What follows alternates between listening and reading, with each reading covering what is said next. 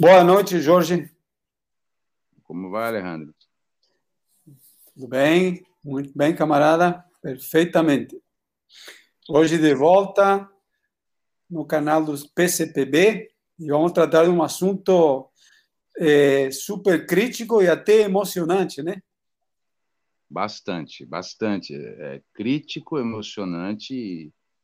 Teve episódios assim, eu acho que históricos, antes, durante e depois. E aí continuamos sofrendo até hoje por essa, essa falta de entendimento histórico. Exatamente. É isso mesmo. O grande ponto que nós precisamos discutir é por que caiu a União Soviética.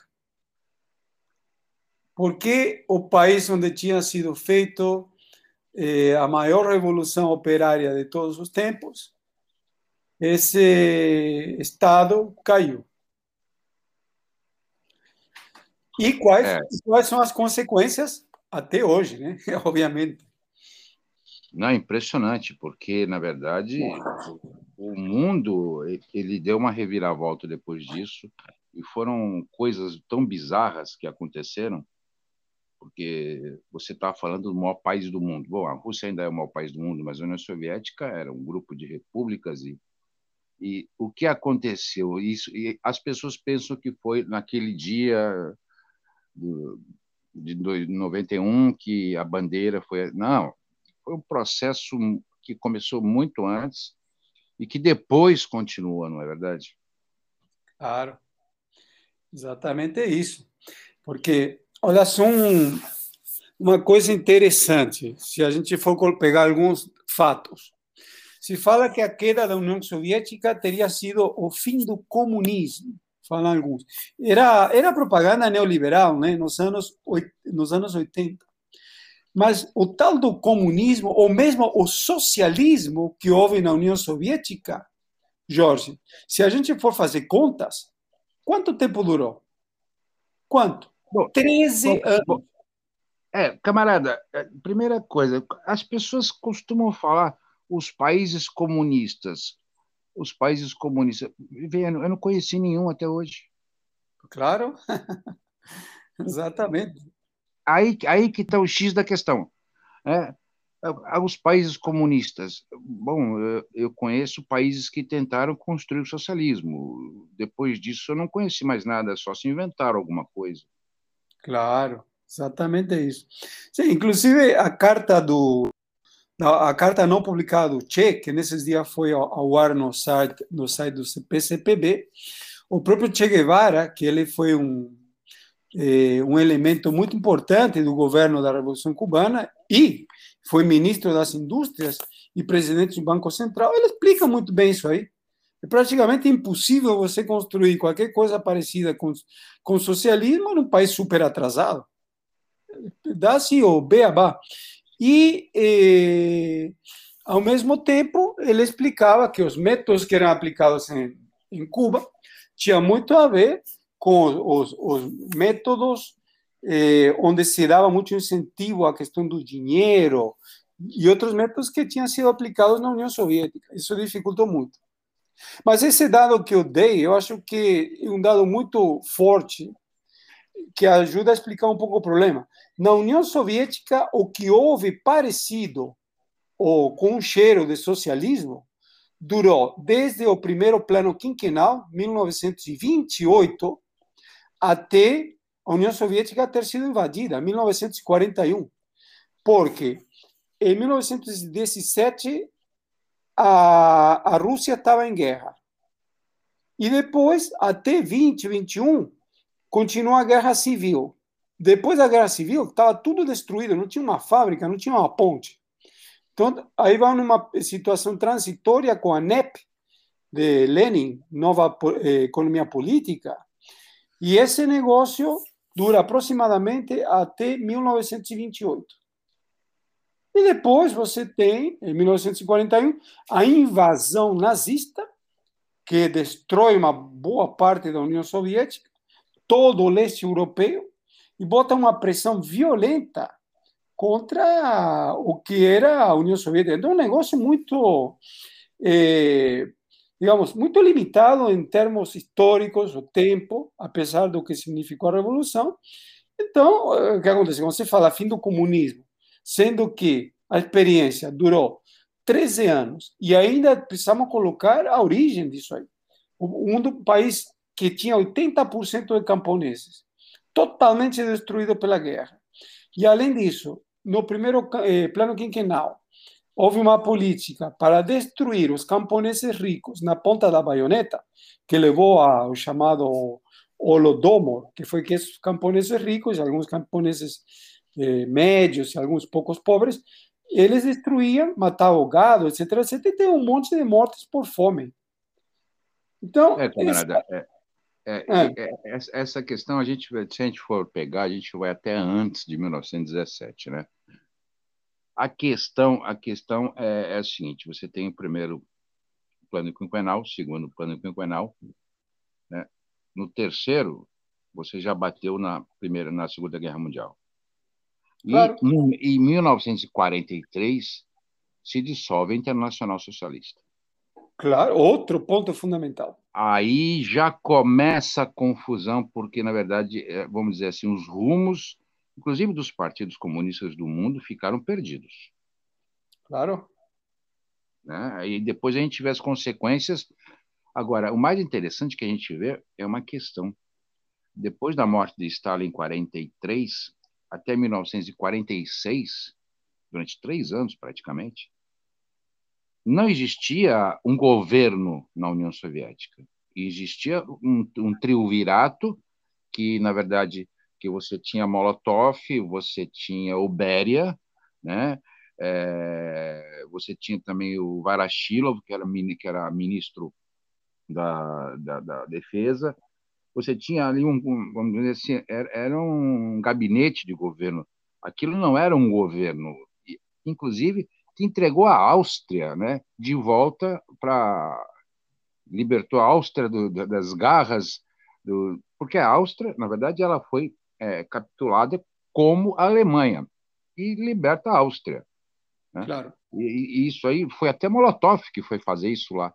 E depois a gente anda um pouquinho mais para frente, quando é, é, a questão do, do, do, quando o Nikita Khrushchev no 20 Congresso fala fala dos grandes os expurgos, aquela coisa que uma coisa tão uma coisa muito fantasiosa também que, as, que o imperialismo e o capitalismo adora fazer isso virar parece que uma coisa gigantesca, que foi um, um genocídio que tem que ser estudado e muito bem estudado, porque não foi bem assim. Até gostaria que o camarada falasse um pouco disso também.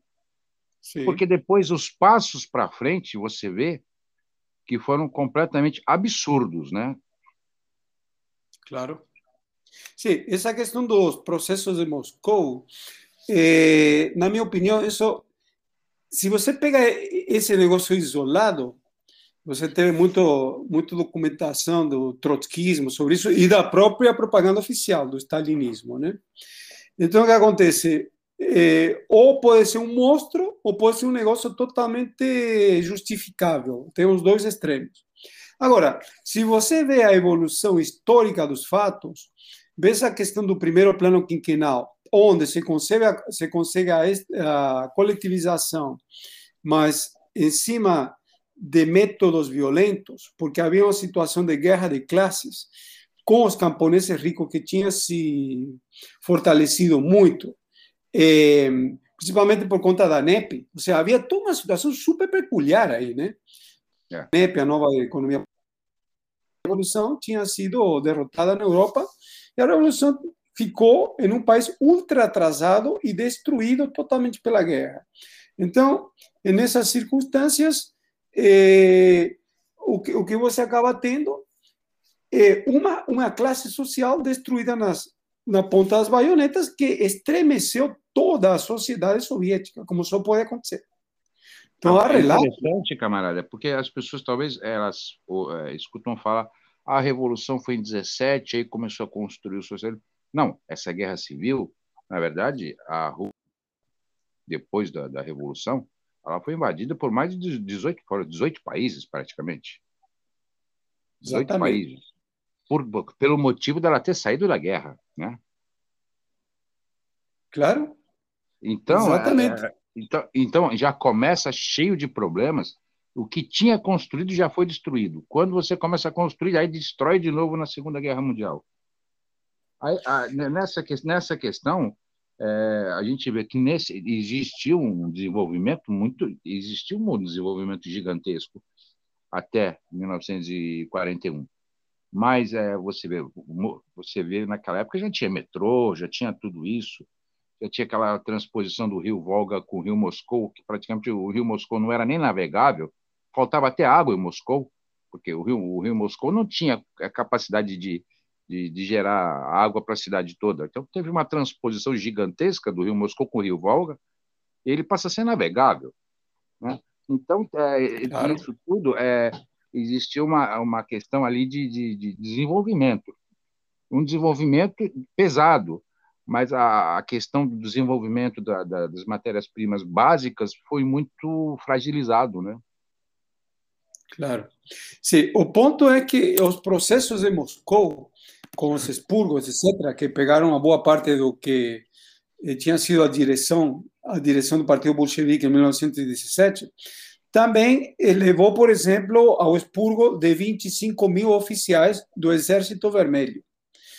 Então, isso, avaliando a coisa objetivamente, implica que havia um problema um pouco além de ser um mero problema de putsch. Havia um problema aí de que a sociedade soviética estava super estremecida e que tinha um reflexo nas próprias relações sociais, por exemplo, na economia. Um ponto fundamental que deve ser dito aqui é que a indústria soviética ela avançou muito na indústria pesada, indústria militar. Até, até super rápido, considerando que o país estava isolado. Mas na indústria leve de consumo, sempre foi um desastre. Por quê? Bom, justamente porque o país não teve tempo de se desenvolver, esteve sempre acuado em guerra, com contradições sociais internas gigantescas. Então, o que se construiu aí foi uma tentativa de socialismo com 1.500 problemas, uma espécie de Frankenstein. Porque um socialismo em 13 anos até que rendeu muito. Esse é o problema, né? 13 anos, esse é o ponto. E aí, com todas as, essas situações bastante peculiares que estamos mencionando, você chega ao vigésimo congresso, que obviamente esse vigésimo congresso carrega todas essas contradições sociais. E o, o mais importante é que, com Khrushchev, a crise, por exemplo, na agricultura vai a 10 mil por hora. O que tinha. Nesse momento, por exemplo, a União Soviética passa a importar trigo da Argentina. Que é super estranho esse negócio, porque a Ucrânia era o maior celeiro de trigo do mundo. E outro fato muito importante: quando, quando Khrushchev cai, no ano 64, se não me falha a memória, entra Brezhnev. E aqui um ponto fundamental. Brezhnev aplica a política que hoje está aplicando Vladimir Putin. Qual é? Direcionar a economia da União Soviética para petróleo, gás, energia nuclear e armas, basicamente. Esses eram os produtos de exportação. E aí, o que, que acontece? Em 74, ou seja, 10 anos depois, vem a crise mundial do petróleo.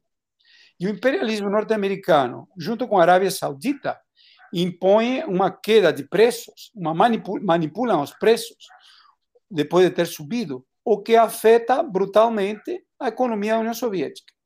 Em 79 tem a invasão do Afeganistão, numa medida defensiva, porque o imperialismo norte-americano tinha aumentado muito a agressividade pelo sul, eh, da, a partir da Ásia Central, e eh, isso também estremece muito a União Soviética, porque acaba ficando com o Vietnã nas mãos com os mujahidins sendo aparelhados pela CIA. E nessa época também tem todo o problema da Europa Oriental, que tinha se super endividado eh, com o Fundo Monetário Internacional, etc, etc. Eu, é, por exemplo... lembrando, lembrando que os mujahidins, na verdade, acaba virando Al-Qaeda. Sim, claro, Al-Qaeda, Talibã, grupos. Né? É, quem, quem, quem armou quem armou a Al-Qaeda foi o próprio Estados Unidos, né? Então, é uma, uma questão aí que a gente vê. É... Bom, a gente sabe que Osama Bin Laden era árabe, né? Era de uma família que era muito, tinha muita influência até dentro dos Estados Unidos, e tem, né? Claro. Agora, é, é, é bem interessante quando você falou na questão do, do dessa transição, porque, na verdade, a gente, quando fala do Khrushchev, o Khrushchev era uma das pessoas mais chegadas ao Stalin, ele praticamente vivia na dacha do Stalin, almoçava, bebia, comia. Ele, o, o Molotov, o Varashilov e o Beria, era esses três que, que, que até governaram. É, é engraçado, né? Ele tinha, ele, ele viu que não tinha como ter um governo que ele tinha que abalar de uma certa forma as estruturas do que já tinha. Ao contrário do que fez a China. Quando Mao morre, Deng Xiaoping não faz nenhuma crítica ao Mao Tse-tung. Ele fica quieto. Isso aí eu, eu acho que foi muito prudente do, do lado dele, apesar deles terem diferenças. Mas o que acontece é que ele, ele chega e se aproxima do Ocidente, dos Estados Unidos, né? E começa alguns acordos e também, de uma outra forma, também acaba colocando os mísseis em Cuba. E foi uma coisa que, bom, Cuba, para Cuba, aquilo deve ter sido um chute aonde não devia ter dado, porque, assim, e agora? Né? É, ali a 150 quilômetros de Miami. Então, para o mundo, aquilo lá foi aquele, os dias que abalaram o mundo, né? Todo mundo já tinha abrigo nuclear em casa, como se aquilo servisse para alguma coisa.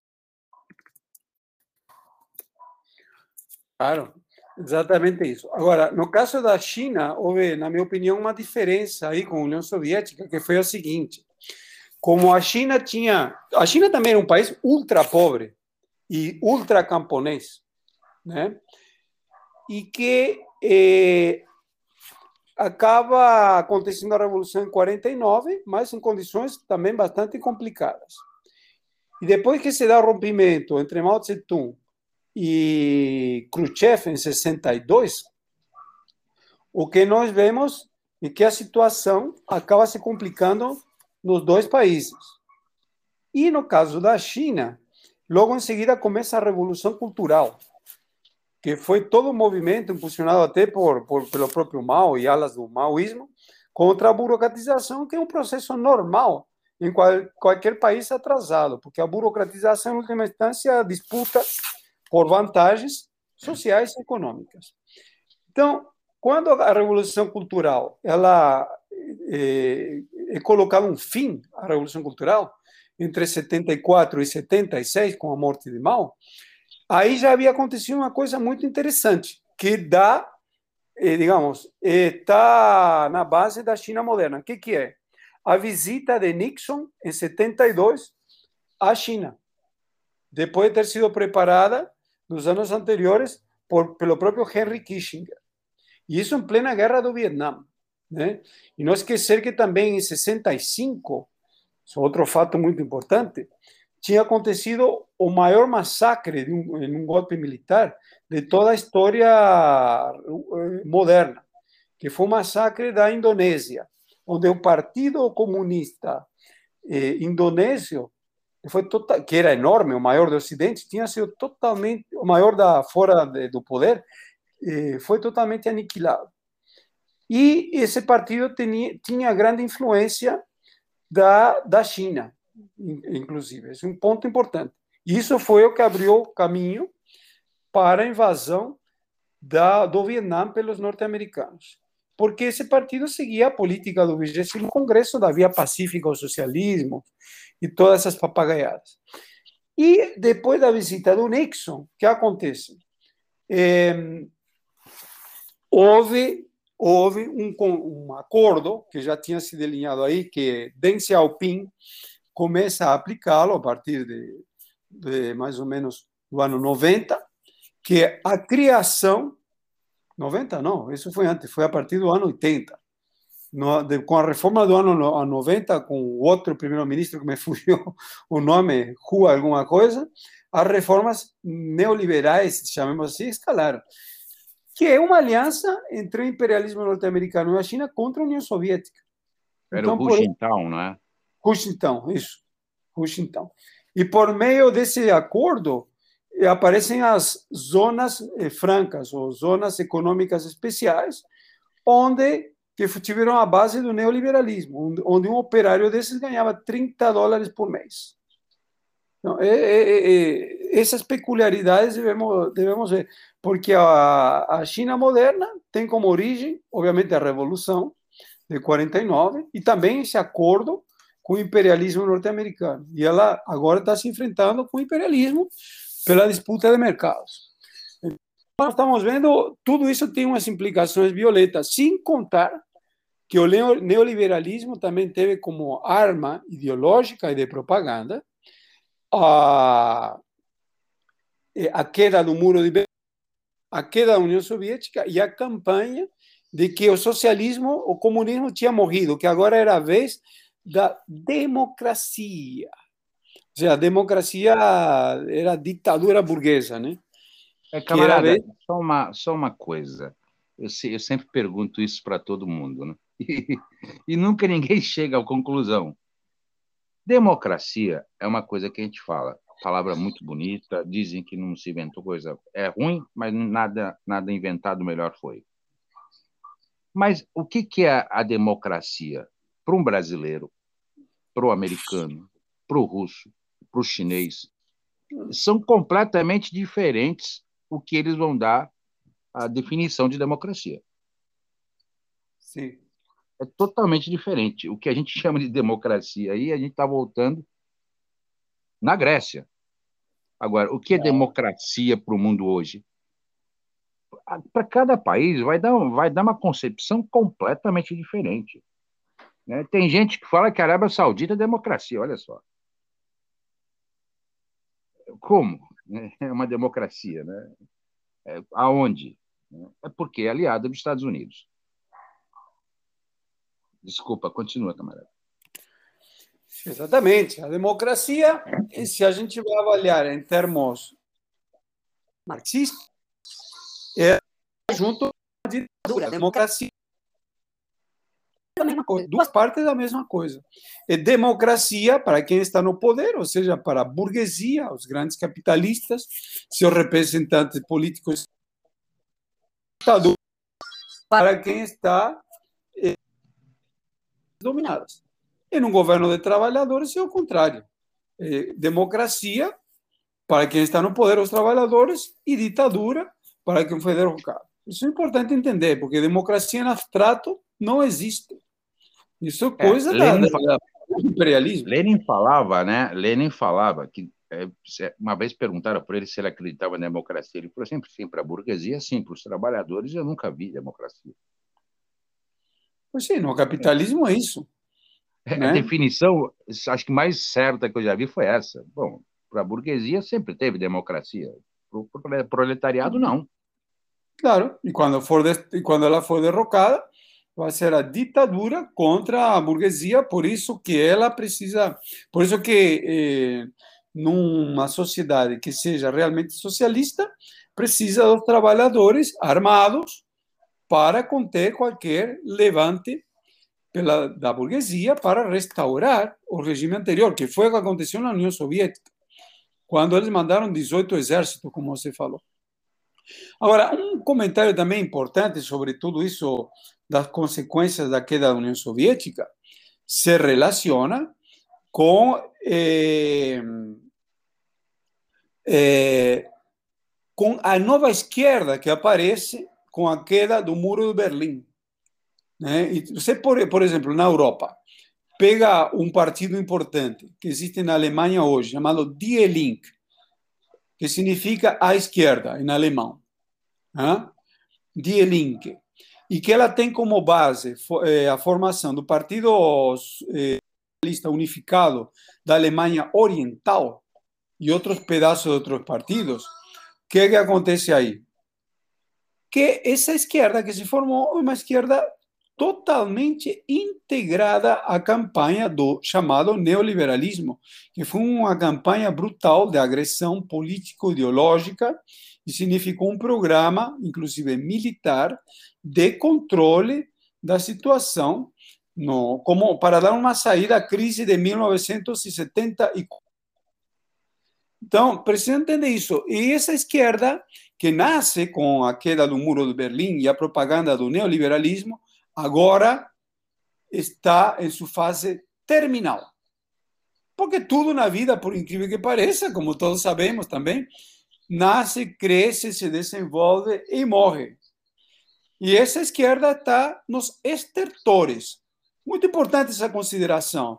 Porque que significa? Que a esquerda atual, por exemplo, se você analisa no movimento operário, não tem militante mais. Qual o partido dessa esquerda oficial, que agora é praticamente uma direita, tem militante no movimento operário? Eu não conheço nenhum. O que tem é um monte de oportunista comprado. Quem atua no movimento operário sabe disso, né? Então, isso aí é uma das reflexões que a gente precisaria avaliar um pouquinho mais. E eu coloco outro ponto de reflexão, até para eh, ver a tua opinião, Jorge, camarada Jorge, porque acho que seria importante para quem estiver nos ouvindo depois e, e agora. A diferença entre a revolução bolchevique e uma revolução colocada hoje é que a revolução bolchevique aconteceu que tinha eh, 3 milhões de operários de ponta, em um país de 140 milhões. Centrados é verdade. E era um país que tinha 80% de analfabetos camponeses e que o quiser era Deus na terra. Agora, uma revolução hoje, em qualquer lugar, né, tende a acontecer em um país muito mais desenvolvido que isso. E a revolução está batendo as portas de países importantíssimos, devido a que hoje nós estamos na maior crise capitalista de todos os tempos, que nem a gente estava falando no outro programa, com volumes de capitais especulativos, capitais fictícios, como nunca vistos antes. Então, isso aí dá um bom debate, obviamente, e leva a uma é, série de reflexões. E, Mar, e, Marx, e Marx falava isso, né? que, na verdade, a revolução ia nascer nos, nos países mais adiantados, né? É, ele olhava a, questão da revolução, acho que um dos poucos países que ele talvez olhasse fosse para a Rússia, né? A Rússia czarista. Ele olhava muito para a Inglaterra, para a França, até mesmo para outros. Só que, vamos dizer assim, Lenin teve uma teve um olhar ali uma, e uma prática fantástica, né?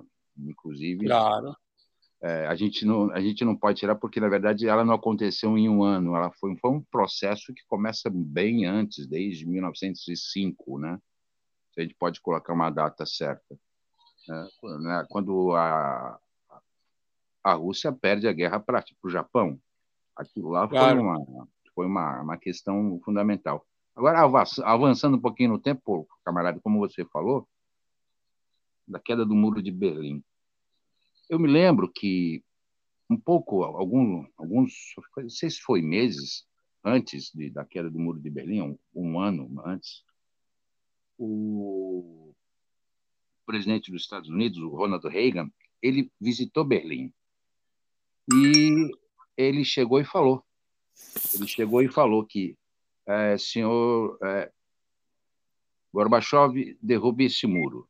Agora vamos, vamos, vamos voltar um pouquinho antes no tempo, né? porque, na verdade, é, na década de 70, quando Leonid Brezhnev governava, era um governo muito frágil, é, que, na verdade, teve um desenvolvimento é, tecnológico até forte, mas, vamos dizer assim, os sapatos não eram bons, era, é, o material de, de, limpeza não era bom, a, a, existiam vários problemas, mas a, é, existia uma tecnologia por causa da, da corrida armamentista, corrida espacial, tudo isso. Né? Claro. Acho que está vazando o som. Está vazando o som, deixa eu ver. Sumiu. Aham.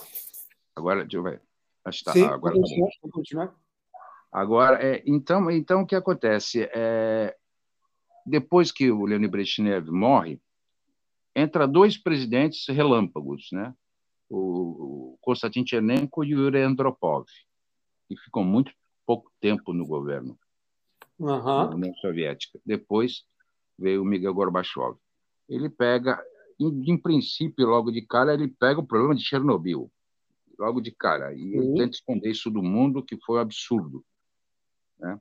Ele era uma pessoa que não tinha expressão nenhuma no partido. A verdade é essa. Ele não tinha, era uma pessoa que não tinha expressão nenhuma.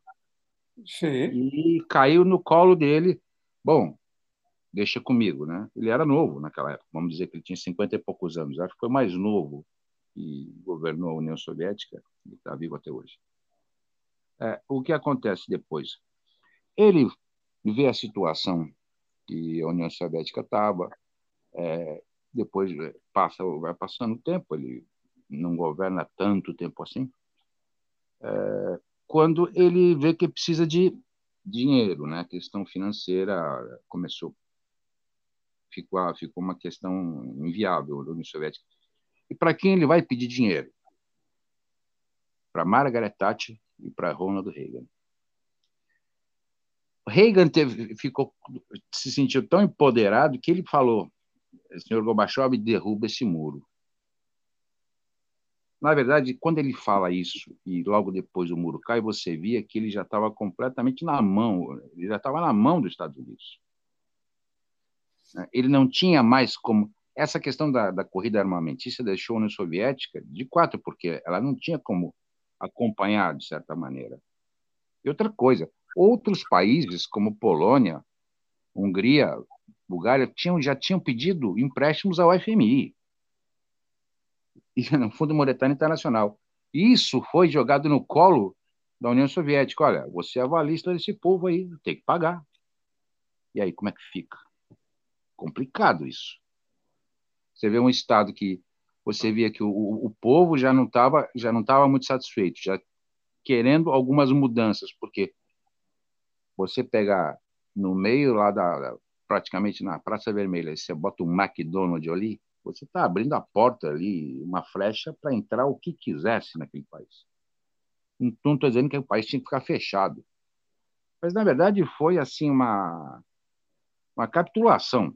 A União Soviética foi capitulada por, um, por uma questão econômica, porque ela tinha como sobreviver, tinha, se ela não entrasse na principal coisa, que foi a fantasia daquela questão da guerra nas estrelas. Os Estados Unidos colocou essa questão, guerra nas estrelas, vamos botar mísseis nucleares no espaço. A União Soviética, isso foi a maior fantasia do mundo. Aquilo não existia. E a União Soviética quem tentou fazer igual. Os Estados Unidos não estavam fazendo, aquilo lá simplesmente foi uma, uma história, foi um contexto que foi colocado. E ela tentou fazer igual também. E para isso, né, o que, o, o que trabalho foi jogado fora, dinheiro jogado fora tanta coisa jogada fora, porque na verdade o, o Gorbachev era um cara completamente despreparado. Não é, camarada? É, mas é, eu acho, eu tenho, eu tenho essa consciência que não é que se ficasse como estava. Olha, o Leonid Brezhnev não, era grande coisa, era um social-democrata, aí vamos dizer assim, quem destruiu a União Soviética foi a social-democracia europeia, de uma certa forma destruindo os partidos comunistas destruindo os partidos comunistas.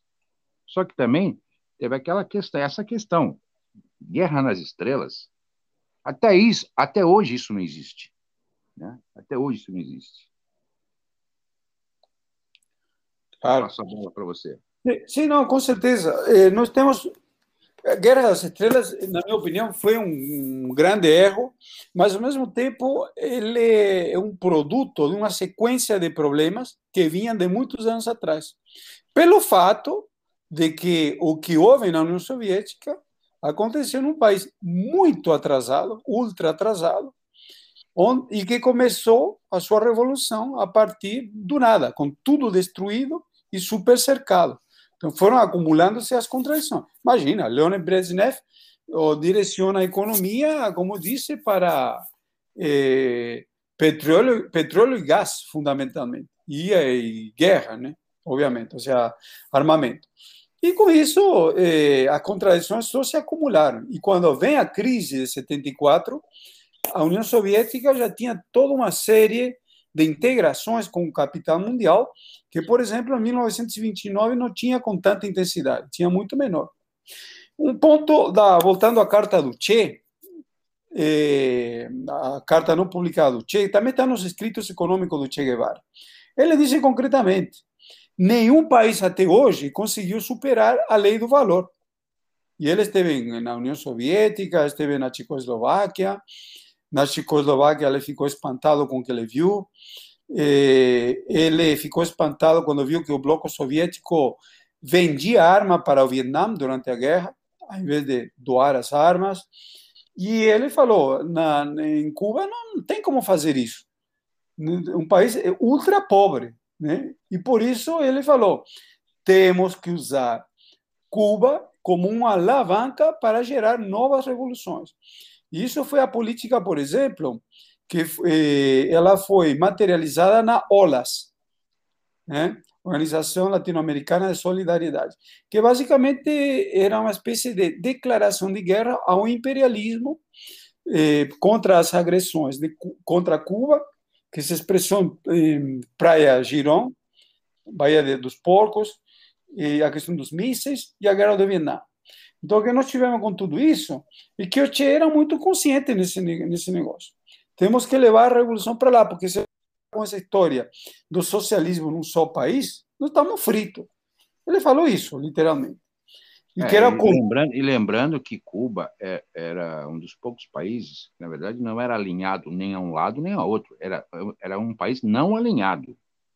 É, sim, ele, ele participava movimento dos não alinhados. Mas, ao mesmo tempo, depois que quebra a, a, aquela meta de conseguir 10, mil, 10 milhões de toneladas de cana-de-açúcar, que acho que era destinada para o ano 70, Cuba começa a entrar numa crise violenta. E quando entra no Comecon, que se não me falha a memória foi em 74, aí a dependência da União Soviética foi total, né?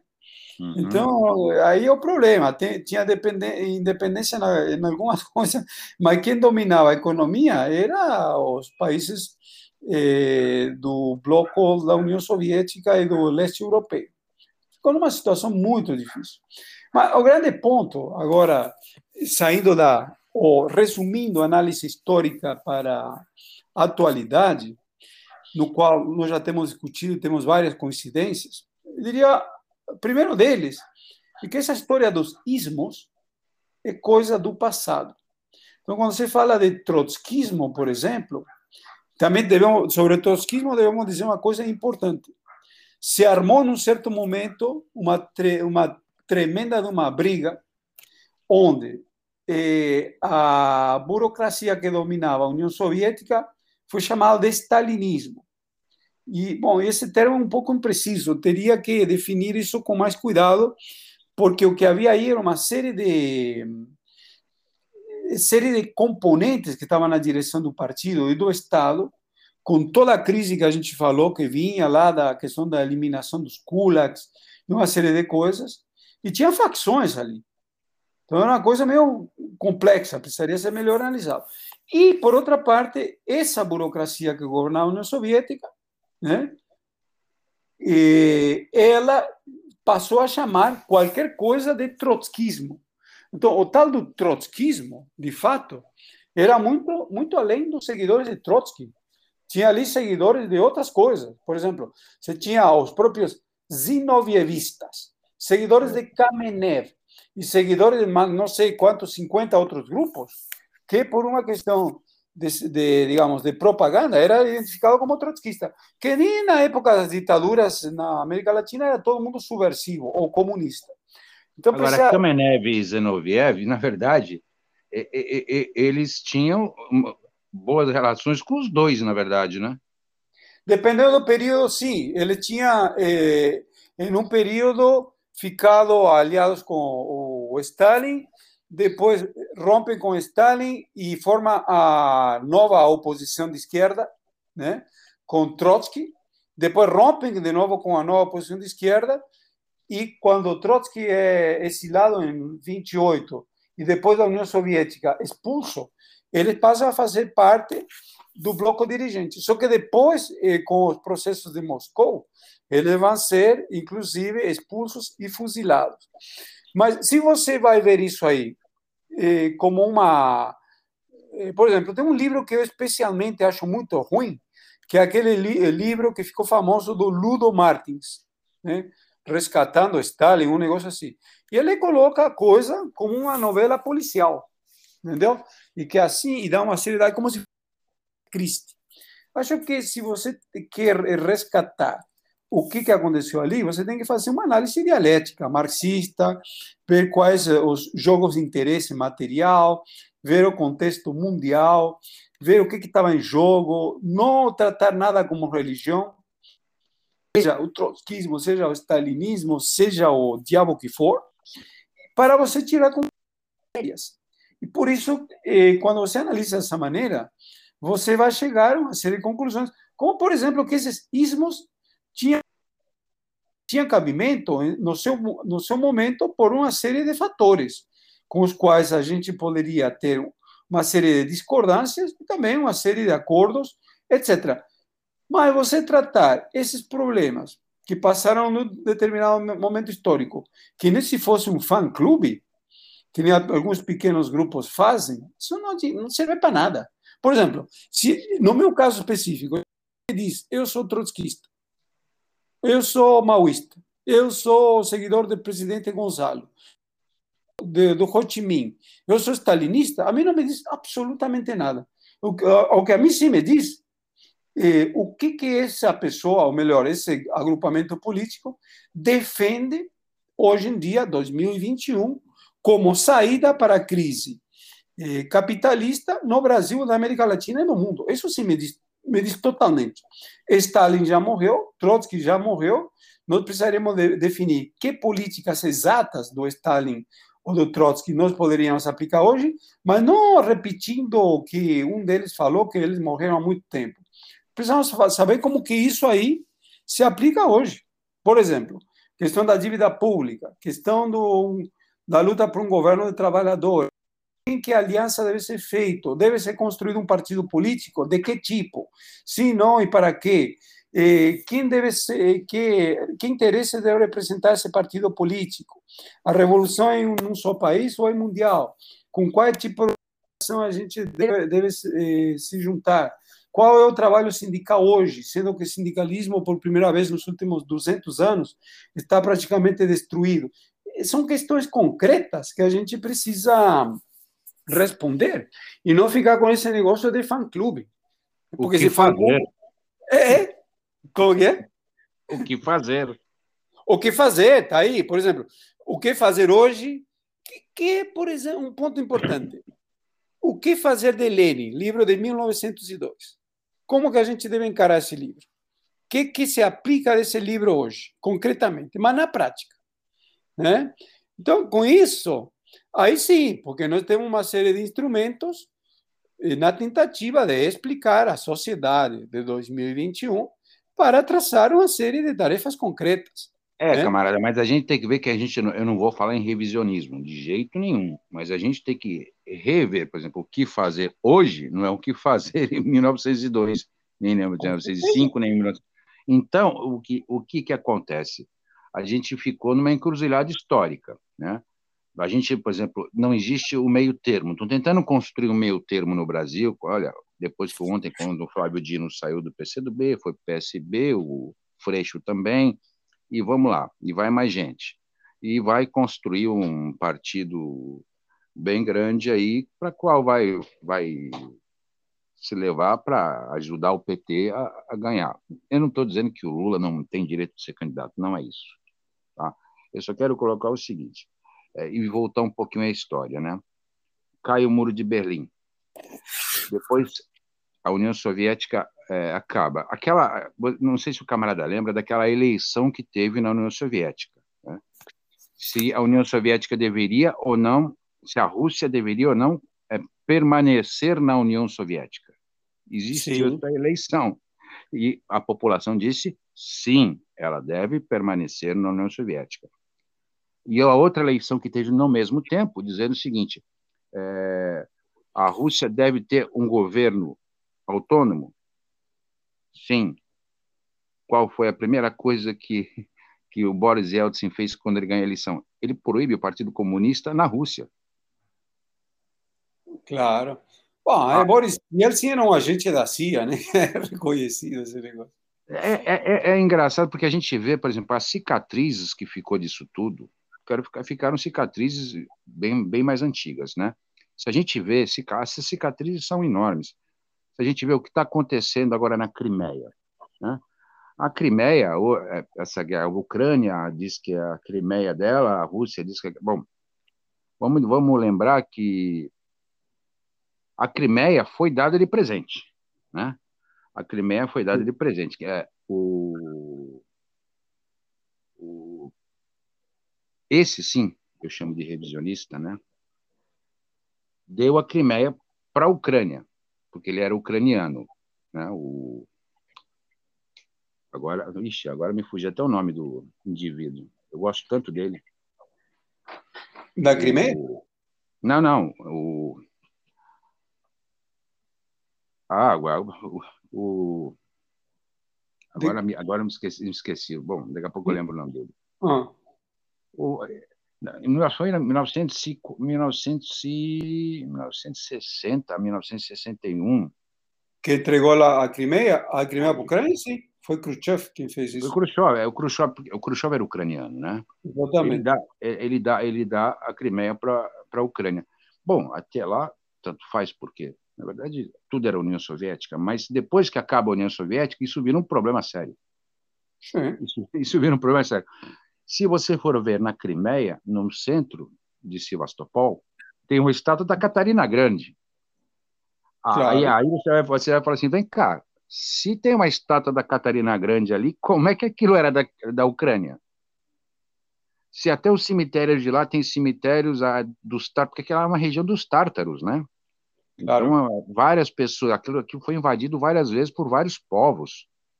Então, é, então essa, isso foi em 2014, 2013. Claro.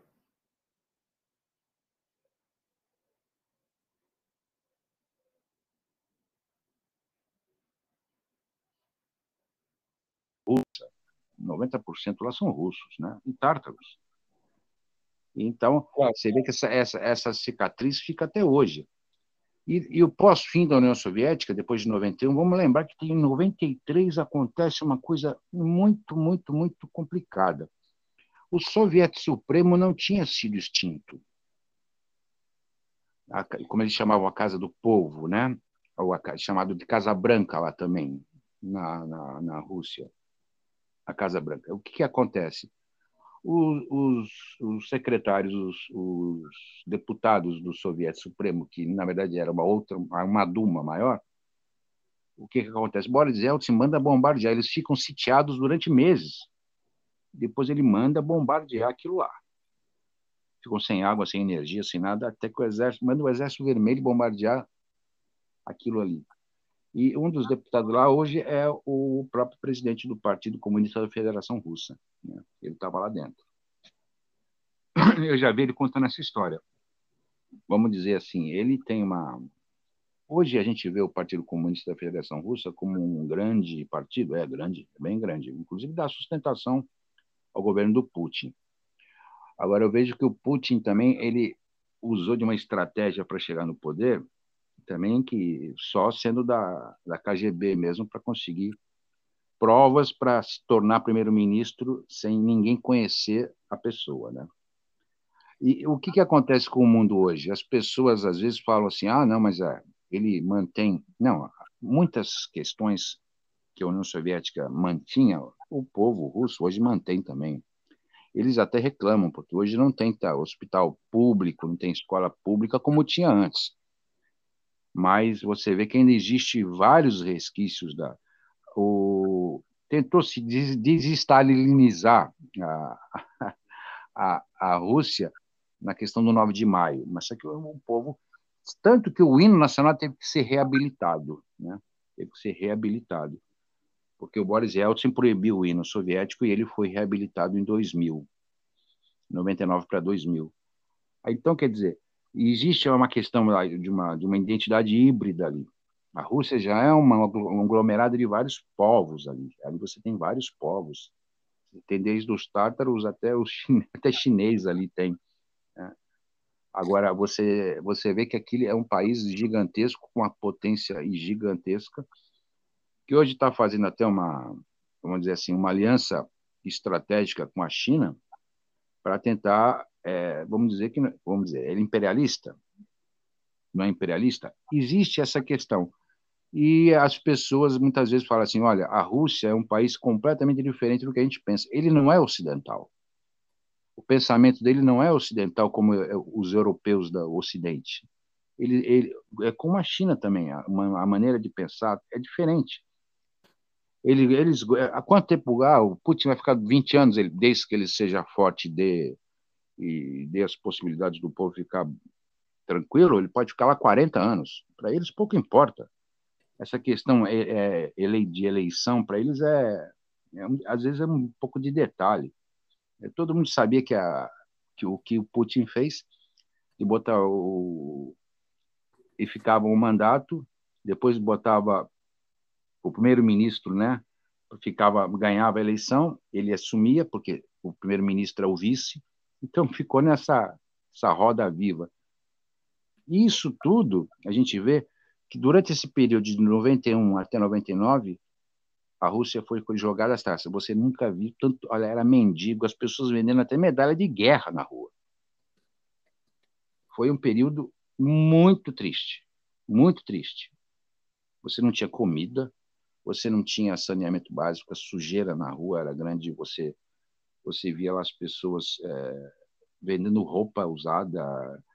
Olha, foi assim muito triste, muito triste na época do Yeltsin.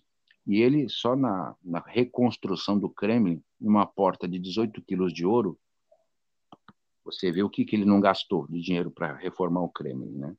Então, é essa, essa transição, que na verdade foi um, um pacto, qual é o fundamento disso tudo, desde o Muro de Berlim até agora? Os, os capitalistas, os imperialistas vão dizer assim: nós ganhamos do socialismo. Esse, essa é a questão. Esta é a questão. Que é uma maneira de ver completamente errada. E isso que eu gostaria que você agora fundamentasse isso, porque isso eles vão falar até o fim. Ah, nós derrubamos a União Soviética, ela implodiu. Pode ser que ela tenha implodido, mas que o socialismo foi vencido, ali, não. Claro, claro, exatamente isso. Bom, eu acho que essa, essas histórias todas são muito interessantes. Claro, poderíamos adereçá-las com mais detalhes. Por exemplo, o próprio Putin, que era do grupo da KGB de São Petersburgo, ele no início ele era um neoliberal. Ele queria que a Rússia entrasse na OTAN. Mas depois a vida é dura, né? A vida, a vida é muito dura. Então ele viu que o jogo não, não, não, ia, não iria dar certo por aí. Ele acabou resgatando a Rússia da, da, do desmembramento, etc. É, eu que eu considero até como mensagem final que nós devemos considerar a grande importância que tem nesse momento o resgate dessas histórias todas que nós estamos discutindo e principalmente o ensinamento da maior revolução proletária da história que nos deixa que exatamente que nós agora precisamos organizar a revolução de verdade em países muito mais avançados que a Rússia de, eh, 1917. O Brasil, por exemplo, nesse momento, se ele avançasse na direção de uma revolução, desestabilizaria todo mundo, porque o Brasil hoje tem um peso muito maior que o que tinha na, na Rússia, que tinha a Rússia, por conta do seu desenvolvimento no mercado mundial que está muito mais globalizado, muito mais integrado. Só que o capital ele joga com muita força. Temos agora uma política fundamentalmente militar para poder resolver essa crise, que é a maior do mundo, porque como política econômica não tem muito jogo, a não ser a guerra, a não ser as ditaduras, a não ser essas políticas de massacre generalizado disfarçados por eh, de pandemia, etc, etc. Né? Então, Agora, acho que... se você pudesse definir três Sim. motivos, três motivos para o fim, para a União Soviética ter sido acabar, acabar com a União Soviética. Na verdade, você pegou um país e mudou de nome, só isso. Hum. Mas é, quais seriam esses três principais motivos? Minha opinião é que, deixa, só colocar um panorama primeiro, é, uma coisinha para justificar o que eu vou dizer. É, a revolução socialista ela é um processo. A revolução burguesa também é um processo. Ela começa com a formação dos burgos, das cidades, depois da na época da, das cruzadas. E ela eh, teve uma primeira revolução, que foi a Revolução de Aves, na década de 1360, e culmina com a Revolução Francesa de 1789. Um processo que dura, portanto, 400, eh, 700, quase 500 anos, ou, ou 400 anos. A Revolução Socialista também, você tem a Comuna de Paris, você teve a Revolução Russa, teve várias outras revoluções, etc, etc. Ela foi derrotada porque ela tinha triunfado num país super atrasado. Aí tem um primeiro motivo. E o imperialismo não está para brincadeira. Esse negócio aí de coexistência pacífica, socialismo no seu país, etc., isso aí é balela. O próprio Che também, Che Guevara também explicou que a pressão do imperialismo é gigantesca. Então, a revolução, para ser consolidada, conforme Marx, Lenin, todos, até Trotsky dizia isso, eh, Stalin também dizia, mas depois mudou de ideia, com o socialismo no seu país, o que é que acontece? Ela só está garantizada quando você derrota a burguesia nos principais países do mundo. Uma revolução em Cuba, o imperialismo consegue lidar mais ou menos com ela. Depende do nível de contágio. Então, só que até agora, o imperialismo teve força para desviar as revoluções para países atrasados. E o continuará fazendo. Só que nunca tinha havido uma situação objetiva tão favorável para a revolução nos países adiantados como hoje. Por exemplo, nunca houve uma crise tão violenta nos Estados Unidos como hoje, na Alemanha, em todo lugar. Obviamente falta direção, mas aí nós entramos num problema que seria aquela discussão: o que, que vem primeiro, o, o, o ovo ou a galinha? O partido vai se construir sem ascenso de massas e o ascenso de massa vai triunfar sem partido? Então, entramos em toda uma série de, de detalhes aí que nós precisamos, precisaríamos discutir com mais cuidado. Indo diretamente em cima dessa introdução aos três pontos, eu diria: a União Soviética ela caiu, número um, porque ela tinha triunfado num país super atrasado e que acabou virando um Frankenstein. Número dois, porque a pressão do imperialismo mundial foi ultraviolento e só pode ser ultraviolento porque a burguesia é violenta. Ela assassina, assassina, ela genocida para defender os seus próprios interesses. E número três, porque nesse processo o Partido eh, eh, Comunista da União Soviética e os da Terceira Internacional, conforme você falou, e o próprio Estado foram se burocratizando, que nem acontece num sindicato, num partido político, etc., de operários. Então, você acaba tendo uma cúpula que acaba se beneficiando em contra da maioria, né? Então, que é um processo normal de todas as revoluções que triunfaram em países atrasados, que até agora foram todas. Nunca triunfou a revolução, por exemplo, na França na Alemanha, nos Estados Unidos. Triunfou na Tchecoslováquia, mas com a ajuda do Exército Vermelho, que impôs um modelo já burocratizado da União Soviética. Revoluções triunfantes por força das armas foram países ultra atrasados. Albânia, Iugoslávia, Vietnã, Laos, Camboja, Cuba, União Soviética, China. E agora, o que eu coloco em cima disso, o que nós temos é a revolução com a possibilidade de triunfar em países avançados por conta da crise mundial.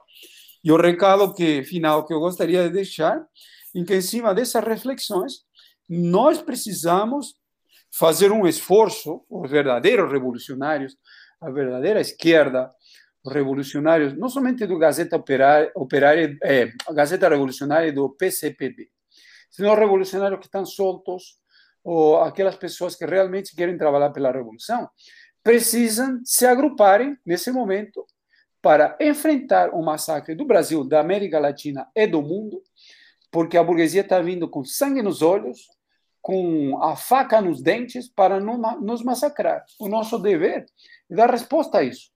A gente buscar fazer um esforço para nos unificarmos eh, em cima da, da bandeiras de luta, aplicá-las na prática, nos conhecendo também na prática, porque o que vem no próximo período pode acreditar ainda mais duro do que tem nesse período. Seria é, isso, Jorge? É, é só, só para acrescentar algum, alguns tópicos bem rápidos. É, a Europa Ocidental, na Segunda Guerra Mundial, tinha um grande medo, que era da, de uma aliança entre a União Soviética e a Alemanha. E todos sabiam que a, o que o, os nazistas queriam era acabar com os povos eslavos e com, a, com eles falavam o marxismo judaico, né? Isso era uma coisa que só na cabeça deles existia, né? E na verdade, se não fosse o Exército Vermelho, talvez é, a, a força do mundo todo, porque aguentar o que a União Soviética aguentou na Segunda Guerra Mundial foi absurdo. A, e a gente vê, historicamente dizendo agora, uma, até tem uma desconstrução disso. Né? Tem gente que fala que o comunismo era de direita. Né? Agora, é, o que, que acontece? E que, e que o nazismo era de esquerda? É, é, é uma desconstrução, é igual, é igual terra plana. Então, é, a gente está vendo uma questão que como construir é, a nossa maneira, na nossa nosso ponto que você falou agora de uma maneira acho que muito certa. Se pulverizou a esquerda em vários nomes, nomenclaturas trotskistas, stalinistas, maoístas e istas e istas, né? Isso, a, o imperialismo para eles foi ótimo porque deixou um afastado do outro. Existia épocas que se uma pessoa que era stalinista estava andando na rua ou outra trotskista, eles mudavam de lado de rua. Era trotskistas e stalinistas não podem andar nem na mesma rua. Você andava com imperialista, mas você não andava. É, era é absurdo. Então, os valores revolucionários têm que ser resgatados. E, e outra outra coisa, qual, como a gente terminou, acho que é na, na nossa fala passada. Qual é a receita do bolo para a nossa revolução aqui na América Latina, no Brasil? Não sei. O, o, o tempo vai dizer. Só que esse tempo, eu acho que está cada vez chegando mais próximo. É, as, a configuração do mundo está mudando de uma forma muito rápida. A tecnologia está fazendo com que isso seja mais rápido ainda. E a gente tem que achar uma saída para essa encruzilhada. Porque, na verdade, é, o que eles estão querendo fazer é transformar o que foi a esquerda hoje num centro que, na verdade, ela caminha por, pela direita, pelo centro, um pouquinho para a esquerda, e construir simplesmente uma conciliação de classes na qual todo mundo, tranquilo todo mundo, tranquilo todo mundo, pacificar, em vez de acirrar a luta de classe, não, vamos tentar amenizar e levar, e vamos levando isso, vamos levando isso, vamos levando isso. Bom, a gente viu essa questão da Eletrobras era para ser vendida de uma forma. Ela já, a gente agora vai ter que já pagar para vender ainda pagar mais caro a, o consumo de energia elétrica. Acho que isso aí é uma coisa que depois a gente pode até construir uma, uma, um texto sobre isso. Agora, deixar como está agora e, e os partidos ficarem se agrupando para, vamos dizer, uma social-democracia neoliberal. Vem cá, e os revolucionários ficado, ficando em células, pequenas células, para ficar se discutindo os livros e teóricos e sem prática, o que vale a, a teoria sem prática e a prática sem teoria? Nada. Eu acho que é isso que a gente tem que ver. Nós temos vários revolucionários por aí. Agora, tem que começar a botar em prática o que aprendeu. Não adianta só estudar. Tem que botar em prática. E essa prática, na verdade, é se juntar e estar tá junto com o movimento de massa. A gente tem que ter com o povo. A gente não vai fazer uma revolução de gabinetes. O povo tem que querer ir para a rua e tomar o poder, porque é dele. A gente vê o transporte público não é público, a rua que é pública não é pública, não existe o público. Né? Parece que está todo mundo assistindo. O mundo cair como essa besta do Bolsonaro falando o que fala, fazendo o que fala, até a mídia caindo contra ele, mas o povo inerte, meio sem norte. Eu acho que é, é por aí a gente tem que acho que avançar, avançar mostrando que existe, sim, como você tomar o poder, né?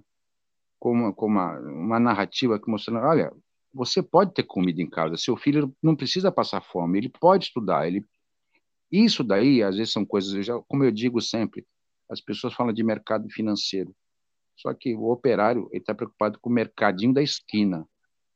É isso, camarada. Eu te agradeço para caramba essa, mais essa conversa, que foi longa, mas é um assunto muito, muito, muito complexo, não é? Claro.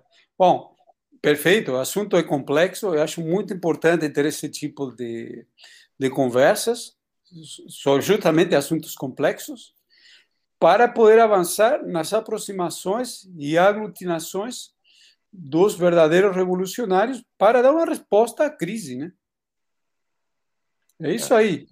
É isso aí. Então, Não, e, outra, e outra coisa, você pode pensar de uma forma, eu posso, às vezes, pensar de uma forma um pouco diferente, mas nosso norte é o mesmo. Então, por que, que a gente não está junto? É, é, exato. Devíamos estar juntos, você falou tudo. É isso aí. Vamos nos organizar para estar junto. Obrigado, obrigado, camarada Leandro, a todos também da Gazeta Revolucionária. Um abraço para todos. É, eu queria agradecer e, e vamos à luta. Feito. Muito obrigado. Uma boa noite ao camarada Jorge, aos camaradas do PCPB e a todos os que estiverem nos ouvindo e nos ouvirem depois eh, pelo áudio que vai ser disponibilizado. Uma boa noite como, a todos. Como dizia Tia, hasta la vitória sempre. Hasta la vitória.